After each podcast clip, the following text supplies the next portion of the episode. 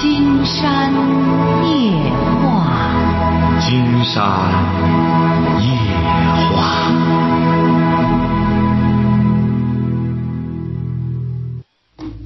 晚上好，听众朋友，我是您的朋友金山，很高兴和朋友们相会在午夜。呃，金山在这回答一位朋友的电话啊，他今天呢打我们的这个工作室的电话，谈到了一个生育问题。呃，这位爱我中华朋友哈，你这不谈到说，金山听着工作人员说，你说是三十六岁，该不该生育的问题。金山谈到这个生育不生育的那个呃那个问题啊，说白了是从一个宏观的角度谈的。呃，你说至于现在说白了，在中国的老百姓呢，一般情况下，呃，能生的，呃，允许生的就生一个吧。你不生孩子也没别的事儿干，生个孩子养着孩子，关键是生孩子容易，呃，养育麻烦。说是养育麻烦呢。说白了，要金山夜话的听众听金山讲的话，一点都不麻烦。养孩子、育孩，呃，这个教育孩子的麻烦，全都是基本上都是大人自己造成的。为什么说都是大人自己造成的呢？您比如说吧，就像我们下面有有一位朋友，他说。呃，这位是金玉文武新哈，他说：“金山老师，你怎么看城市户口比农村户口所优惠的政策呢？”实际上，你说现在城市户口比农村户口有什么优惠的政策呀？无非就是所谓的政策，就是上学，上学可以就近入学。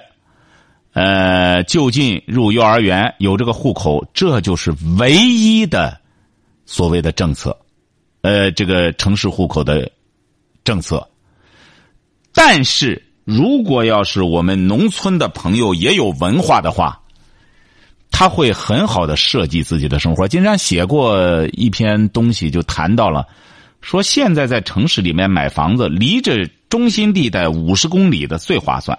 金山下一步就这个问题专门写一写一篇东西，就是要远离市区，亲近自然。我们现在的教育啊，有个很大的误区。你说现在就是一些所谓的优质资源的那些学校所待的地方，基本上就在个水泥丛林里。你说那孩子都挤到那里，一到放学的时候，那汽车全都在那里排着队的，在那等着接孩子，家长都围到那块孩子除了看楼就是看人。你说这这这这叫这叫优质教育资源吗？真正的一种教育的话，这个孩子要亲近自然。你比如说，艺术是哪儿来的？艺术来绘画，首先来自于自然。我们。你比如你出去看看就可以看到，俄罗斯的绘画、欧洲的绘画，基本上都是对大自然的临摹。所以说，金山觉得现在这个城市户口和农村户口啊，呃，除了这种区别之外，真没别的了。要说真正农村户口，哎呦，要是再一拆迁什么，那比城市户口那优越大了去了。那一补偿，那就太得。喂，你好，金山前接听朋友们的电话。喂，你好。喂，你好。哎，我们聊点什么？我刚才听着你在讲这个问题，啊，我我我金山老师，我说长话短说吧啊，嗯，嗯，那个，哦，因为我是婚姻第一次婚姻遭遇不顺吧？什么？第一次婚姻啊，然后失败了以后，嗯，媒人给我介绍了一个带小孩的，然后那个时候我给打过电话，就说因为带个小孩有点不太愿意吧。你多大了？然后呢？你多大了？我三十。嗯，三十离婚几年了？怎么了？离婚几年了？三，这第三个年头了。啊，离婚三年，又找了一个带孩子的，怎么了？带孩子，你听我说，一开始不愿意吧，然后他不说死缠烂打嘛，反正这个人是，就是说嘴皮子特别好，然后就同意了，同意了，然后也付出感情了。付出感情不是？咱先说说。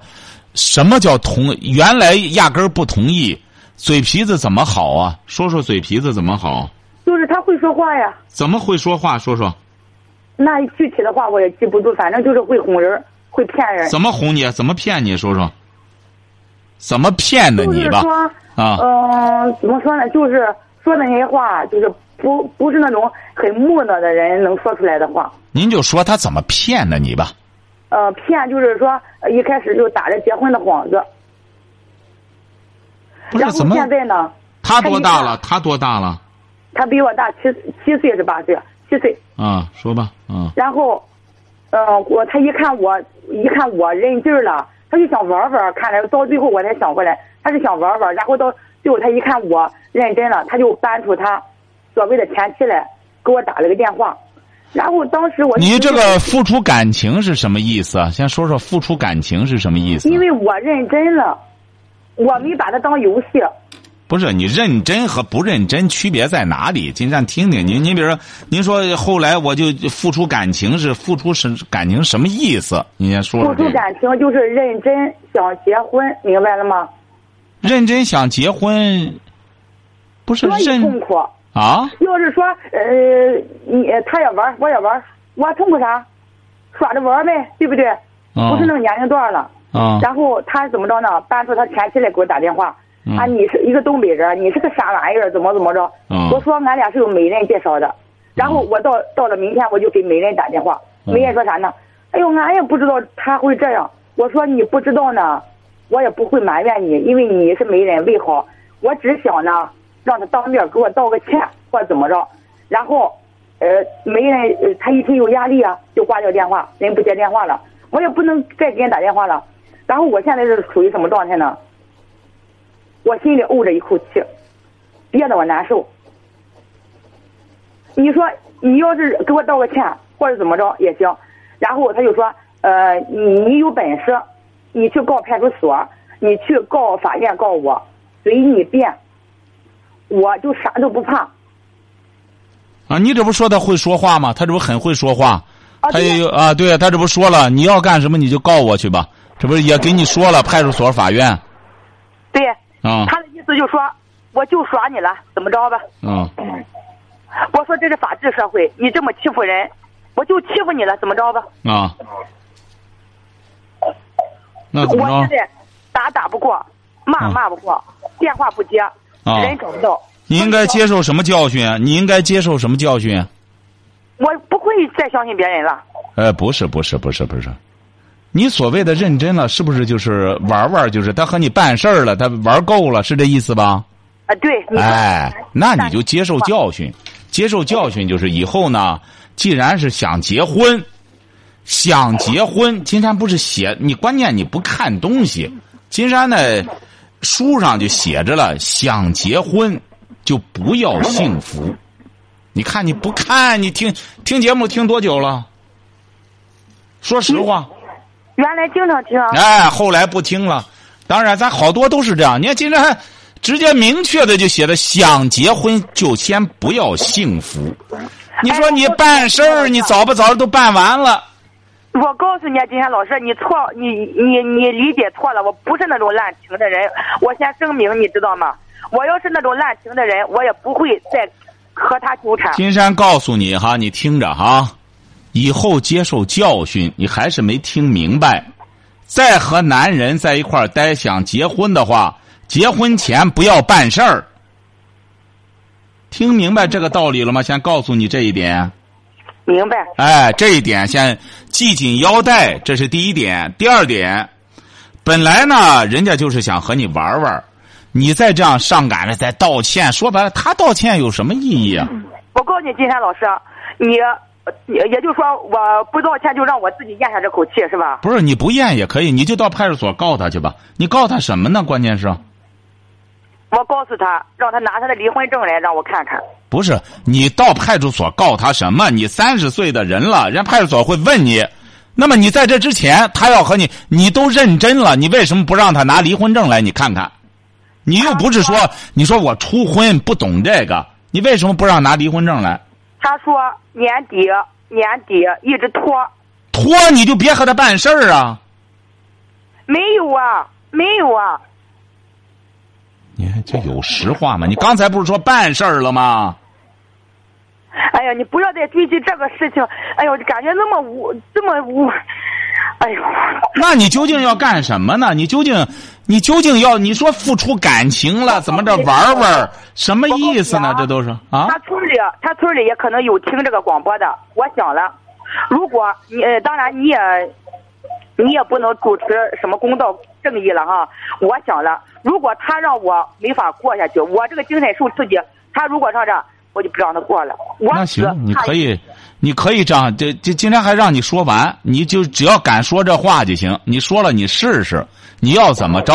你这样说了之后，人家可有证据了，人家可有证据了。你这不要，你这不现在在威胁他吗？你说吧，你要怎么着他吧？我不是威胁，他让我没法活，我就让他没法活。哦，您是哪儿的？呃，不用问我是哪。哦，您瞧瞧，你说行啊，您这说完了吧？他村里也有的。你还需要说什么吗？你这不是金山给你说了，你要么你就到法到派出所去告他怎么着骗你了，或者是怎么着了？你你得有证据啊！你再怎么着的话，有证据有录音啊，那就行。你既然都有证据，金山这不给你指出渠道来了？就第你第一次的婚姻为什么离婚啊？那性格不合。你瞧瞧。那孩子归谁了？没没要小孩啊，没要小孩性格不合。嗯。那和这一个是因为他骗你。嗯，对。啊，好。他倒是不不冷漠，这一个。啊，这个倒挺会说哈，这个挺会说，性格倒合了，是不是啊？哎，性格也合了，性也合了，但是很简单，人家就不和你玩玩，不想和你结婚。对。哎，所以说你呢，金山给你提几条建议哈。一个是呢，不要说这种狠话，又是要怎么着怎么着的。第二点，你这不也说了吗？他又骗你，又干什么？那你可以这样去告他。你说他有有妇之夫，他和我在一块儿怎么着？那人家这不也说了吗？你到派出所，反正你也认识他在哪里。金山觉得比你这样威胁他要好，好不好？哦，还有个事情，金山老师。还有什么事儿？啊？派出所里我已经问过了，人家说啥呢？呃，他拖，你说你今天、明天来吧，明天后天来吧。谁呀？拖呀，人家。谁拖你啊？人家就是说。人家是谁呀？人家是谁呀？他具体什么名字我不知道呀。谁呀？谁拖呀？是你说的谁呀？这是。我去派出所问了，报案。他说。你瞧瞧这个费劲，真是。行啊行啊，今天觉得这不是派出所呢，这不是你也觉着不行。你派出所他觉得你这个事儿看来也没多大事儿，他就给你拖吧。对。哎。他觉着，嗯，他觉着这就和，嗯，就说这没出人命，对吧？不先管。嗯。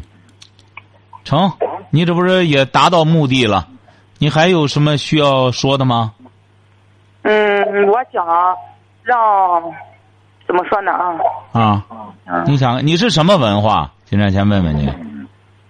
你的意思我说话没文化吗？没有，问问你，你怎么这些？我也知道那个，我我知道应该放下了，但是吧，我心里说句良心话，金山老师。您是哪儿的？不是，您是哪儿的？金山得问问您这些背景资料。咱现在有的时候说些东西，为什么金山特别反对那种没有背景资料？哟，这个女的她爱上一个男的，胡编乱造些故事，一定得有背景资料。您是哪儿的？你说我在这没事闲着在这造这个有意思吗？你说，是吧？什么什么？我没事造这个没意思。不是造，谁说你造了？我说您是哪儿的？没让你具体说哪个地儿，就大致您是哪儿的。呃，就是济南济呃济南下边的一些一些县城吧。哦，县城哈。嗯。呃，金山觉得你现在有口气儿呢，这是很正常的。你想，你和别人你卯足了劲儿和人结婚，人家最终是和你玩玩。你见面之前不给金山打电话，该办的事都办完，让人骗完了，一肚子气跑这儿来就发狠话。金山觉得这是很愚蠢的做法。我告诉你啊，金山老师啊，我刚才说的话不是狠话。你不是狠话，派出所就找你了。你要不是狠话，很简单，派出所就会。你听着，派出所很有可能。你要说是哪个地儿的，你不相信试试。第二天，派出所有可能就会警告你。老师，用不着那么虚伪，用不着那么虚伪。为啥呢？因为派出所说了，不是刑事案件，人家懒得管，不出人命。用不着那么虚伪呢，这话这好了好了，这位女士，你还有别的话吗？打通电话也不容易，你还想什么问题？你或者说，我就想让你想个办法，让我整他，怎么整他？这不是给你想办法了？你要派出所实在不行，你就到法院去告他。咱看有听众朋友帮他出出主意吧，行吗？咱让听众朋友帮你出出主意，可以吗？可以吗？他们肯定得向，也不一说向着谁。不是这个，你就你谁什么向着谁？旁观者清。金山觉得呢，咱群策群力，咱有些朋友呢，也可能可以能给你支个招什么的，好吧？我就想整他，我就想成，我就想，我就想报复，怎么着吧？就是报复。看看有什么好的招帮着这位女士。这不现在，这上赶着，这不是本来想和对方结婚，对方整个就是不想和他结婚，他就要整他。你说这是？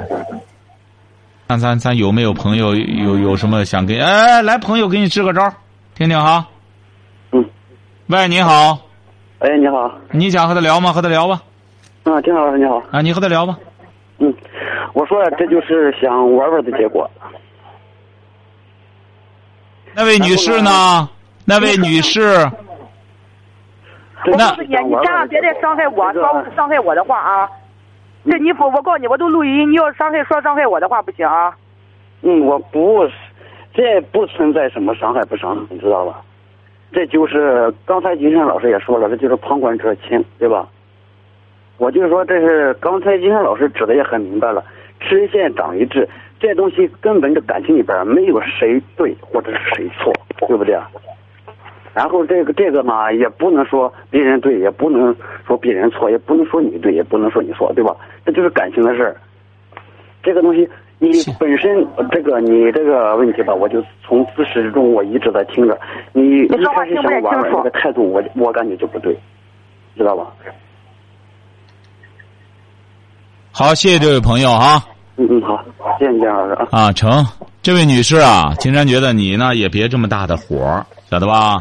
本身呢这个事儿，你听着。不是矫情。什么？没有矫，我我没有矫情。谁说你矫情了？怎么还？好了好了，你也听不听不清楚？谁说他矫情了？你这这个你本身也听不，是我们的录音不行啊？这有位朋友打来电话啊，喂，你好。哎，你好。那位女士呢？听着呢。啊，好了，你你这和他给他出主意吧。喂。你说。哦，断线了，人家。没说你矫情，我说你也别这么大火，晓得吧？我那一天站在楼顶上，我就想一头戳下来。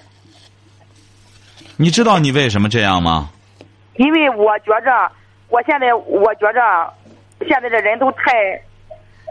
你看，又是又说现在这人，关键就是你呀，把一门心思全寄托到那个男的身上了，晓得吧？你知道吧？往往啊，金山在书中也写到了，往往很多想玩玩的男的，他会表现的很潇洒、很轻松。很很多女的就觉得，哎，你看人家，人家多潇洒，多干什么？是啊，因为他本来就想玩玩，也没打算对你负什么责任。喂，你好，这位朋友。喂。喂，你好。啊，你想和他聊聊吗？聊。呃，对，喂，你好，金山老师对吧？啊，你和这位女士给他说说吧。呃，好嘞，完，然后我一想告诉他，冤冤相报何时了，对吧？不要说这个。不是，你先听我说，你不要和我们这些无辜人。不要说伤害我的话，我不想听这个。我站到一个旁观者的角度，我告诉你，冤冤相报何时了？他伤害我，那让我就了啊，让我凭啥让我咽下这口气啊？咱的意思就是说，大事化小，小事化了，对吧？啊，对，是啊，伤害别人的事想呃想化成零，可能吗？想让别人死，自己还想活，那可能吗？你你你你你先不要对我们这些旁观者给刘仁将来那个呃那个谁那个金山老师啊，我告诉你吧，这样吧，我把那个人的名字什么都说出来。别别别别这样，别这样，没必要这样。不不要这样，不要这样，不要这样。你这冷静点儿，金山这不一直。我告诉你，他不要脸，他就是不要脸。我告诉你，他耍人就是。我感觉这个女的怎么听不出好人话来呢？就是好不赖话，就是听不出来，怎么着吧？就想死，怎么着吧？哎呀，你不要你不要和我们发这么大脾气，好不好？你挂了行，你挂了行，我不想和你说话。啊，那好好好，那这位先生，谢谢哈，谢谢这位先生。你看人家都是好意，哪位朋友能帮他出出主意？觉着啊，你稍等一下，这位女士哈，稍等一下，别别生气。不看，不不不，我告诉你，他反正想着我死了也没招了。呃，这样吧，我把地址。别别，稍等一下，稍等一下，我先给你挂导播那边去。别别着急哈，别着急，别着急。哎呀，金山呢一再讲过，说，你比如我们现在啊。嗯，金山这次特别庆幸这次出去这个签售和听众朋友见面哈。你看有一个非常典型的特点，下去之后很多朋友也感觉到，哎，为什么好几百人金山夜话的听众基本上没问题，和金山见了呢，只是很亲，就觉得干什么就想多听金山讲，这真是坚持听节目的。而很多真正的那种非常复杂的问题，非常干，你说复杂真不复杂。你像这位这位女孩就这样，本来很简单，她要她第一次婚姻，这不是性格不合；第二次，如果她见了这个男的，她把握不住，她给金山打个电话。你比如说，当然，你比如我们有些朋友，我寂寞，哎，正好来个人陪我开心解闷儿。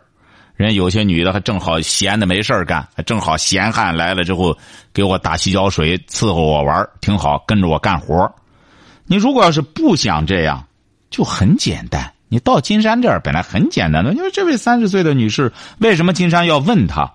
说哟，口才特别好啊！你看金山问的所有问题，他都是有用的，不是胡乱问，不是没话找话。一说口才好。什么叫口才？口才，它是才气。哎，所以说你本身说怎么叫干？你一分析都是经不住推敲的，经不住推敲，一步一步的，你说就就是让给陷进去。喂，你好，这位朋友。喂。喂。讲话。是金山老师吗？是的。我想说一下。这个网吧里是是不是未成年不让进嘛？是啊。你什么时候到平阴啊？平阴是网吧里未成年人干什么吗？平阴不是平阴听我们的节目清楚吧？听金山夜话节目。清清楚啊。不是您是平阴什么地方的？我是在平阴打工的。你在平阴打工，你听不听节目？听啊。听得清楚吗？清楚，很清楚哈。对。啊，那成。你比如要是听得清，怎么着？平阴的网吧怎么了？哎呦，礼拜六、礼拜天这个就那个未成年这这这个网吧里全部满满的。你看人家这位小伙就很负责任。你多大了？我不是小伙了，我是小伙他爸。哦，小伙他爸。你看这位先生，竟然觉得他就很负责任。你说现在这个网吧里这未成年人真是。哎呀，您这样吧，金山觉得你也反映这个情况了，因为金山也没去了解。起码呢，如果是平阴的有关部门的话，听到之后，他起码应该去检查一下，是不是啊？呃，听着，听着，您的声音很年轻哈，成啊，你已经反映这情况了哈。哎呀，这个王八呀，这个游戏可不得了，游戏对这个青少年的这种。喂，你好，这位朋友。喂，嗯，讲话，我啊，啊，我告诉你啊，金山老师，这样吧，我也不激动了，也不吵，也不骂了啊。对，这才这才对。咱这么着吧，啊，咱这么着吧，他既然是耍不要脸的吧，反正我一个女的，反正咱谈对象也没啥不要脸的事儿，是吧？嗯。呃，咱就把他名字说出来。不是，这位女士，你听着，你听着哈。啊。金山为你为你好哈，你听着哈。你这个，我们这节目都是可以重听、可以录音的，你知道吗？你你听着，你听金山讲啊，你听着哈。你要不听，我就没没法让你讲了啊。我们得彼此相互尊重哈，听着啊，听到了吗？听着说。你要是说对方这个那个的话，你最好不要讲人家的名字。你讲人家的名字，这会构成诽谤罪的。你讲名字，你听着。你讲名字，你比如你你说他什么，这个可以，你得到法庭上去，到公安局去说他。你比如你不讲名字，你怎么说？我们抨击的是这种现象。你比如说，为什么人家公安局说你来吧，人家没给你干什么？他。因为公安局一听你这个事儿，人家不好解决。你去了之后，人家怎么给你弄啊？你说这个事儿，他要是强奸案，你试试。你给公安局打电话，公安局会直接上你门上去的。我现在就告他强奸。你告强奸，你看了吗？你就不懂法。告强奸可以，你得有证据。我有证据。你有证据？你有什么证据啊？金山告诉你哈，金山曾经遇到过事儿，遇到个事儿呢，就你这种情况和你几乎就是一模一样。那个女的也气得不得了，气得不得了。关键她来找金山啊，她是告公安局。他告公安局说：“哎，这那个那个人，哎，他后来他给金山，他说公安局为什么不算他强奸？呃，说为什么不算强奸呢？金山就问他，呃，你究竟怎么回事？他就说了，说谈对象和你这个一样，但是他比你啊冷静。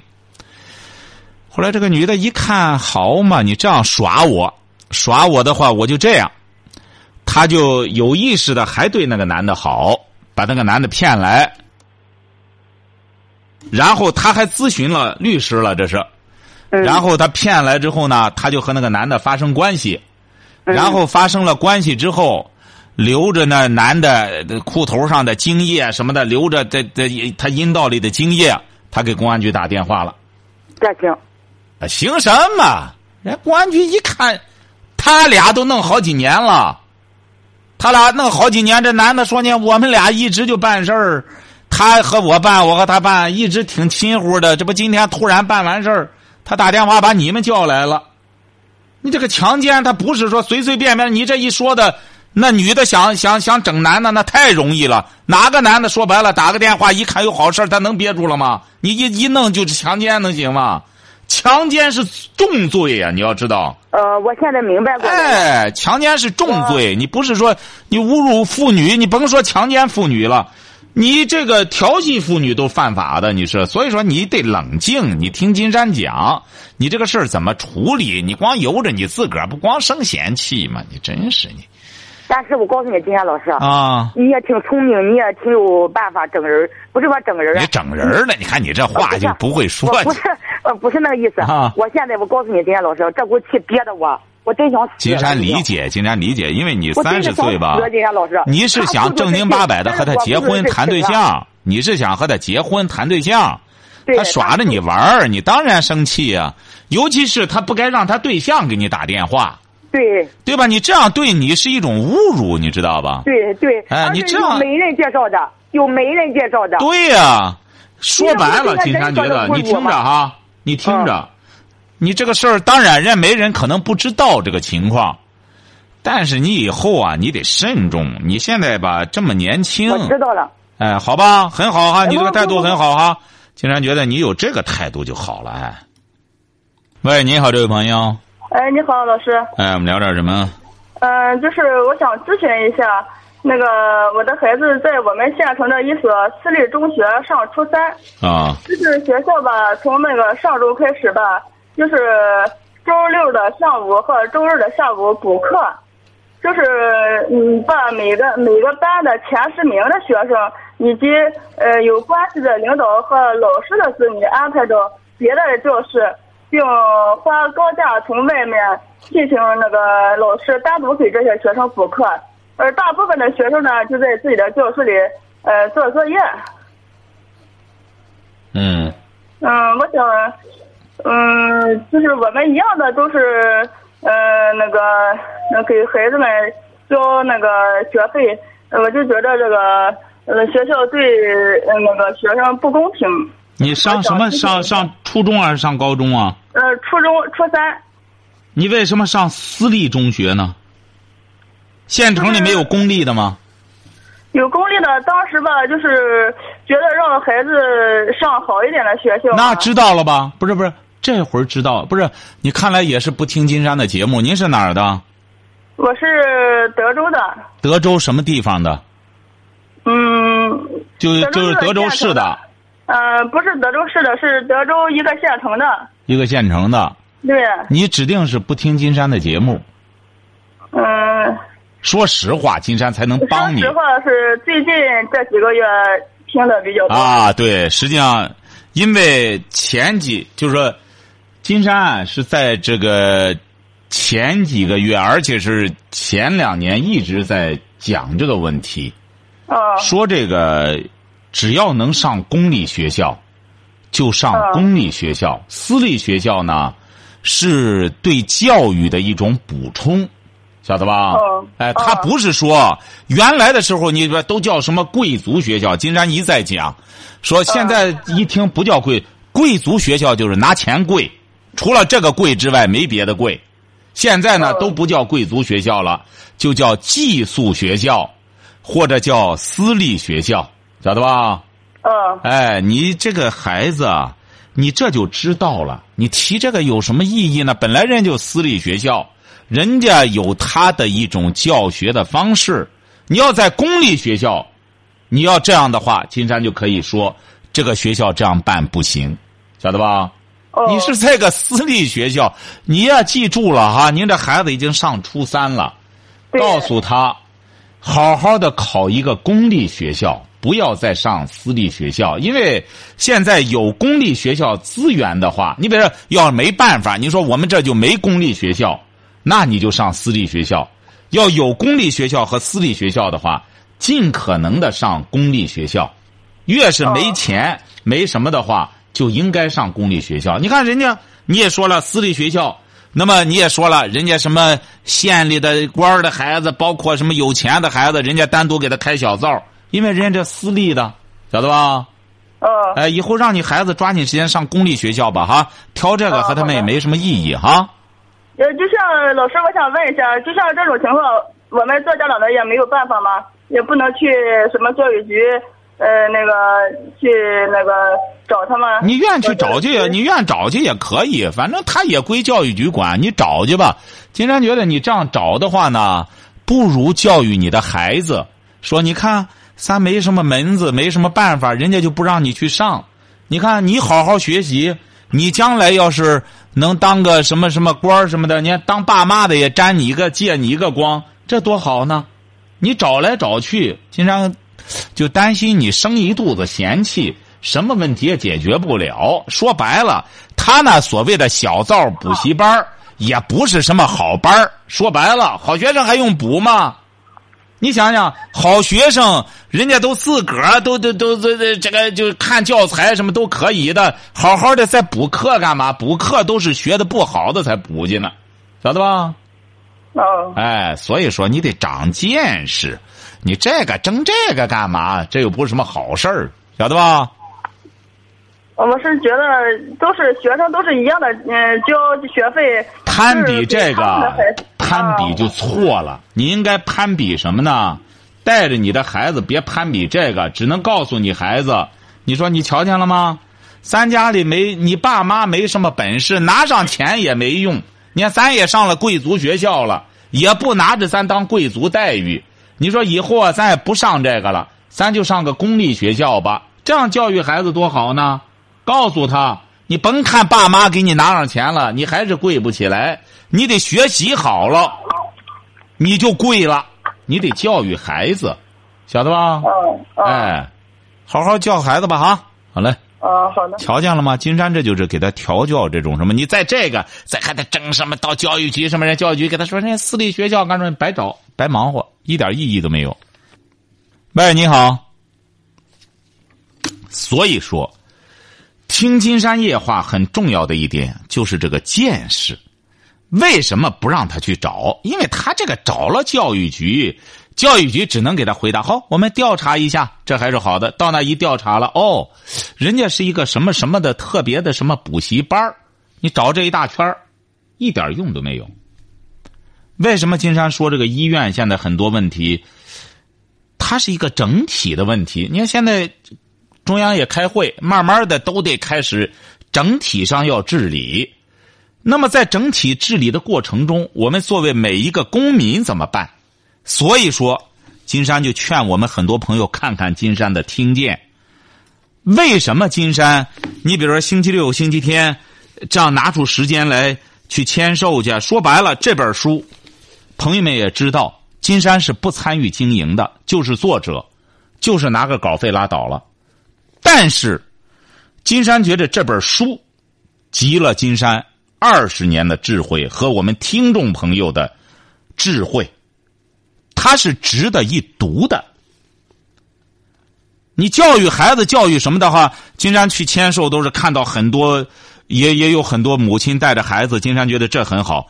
有一个小姑娘特别逗，六岁多，在齐河的时候，哎呦，长吧的也挺挺可爱的个小姑娘，她妈妈关键又生了个小孩生了个小孩之后呢，就是特别娇惯她那个小孩人家这个小姑娘听了金山的节目之后，就告诉她妈妈，金山老师说了。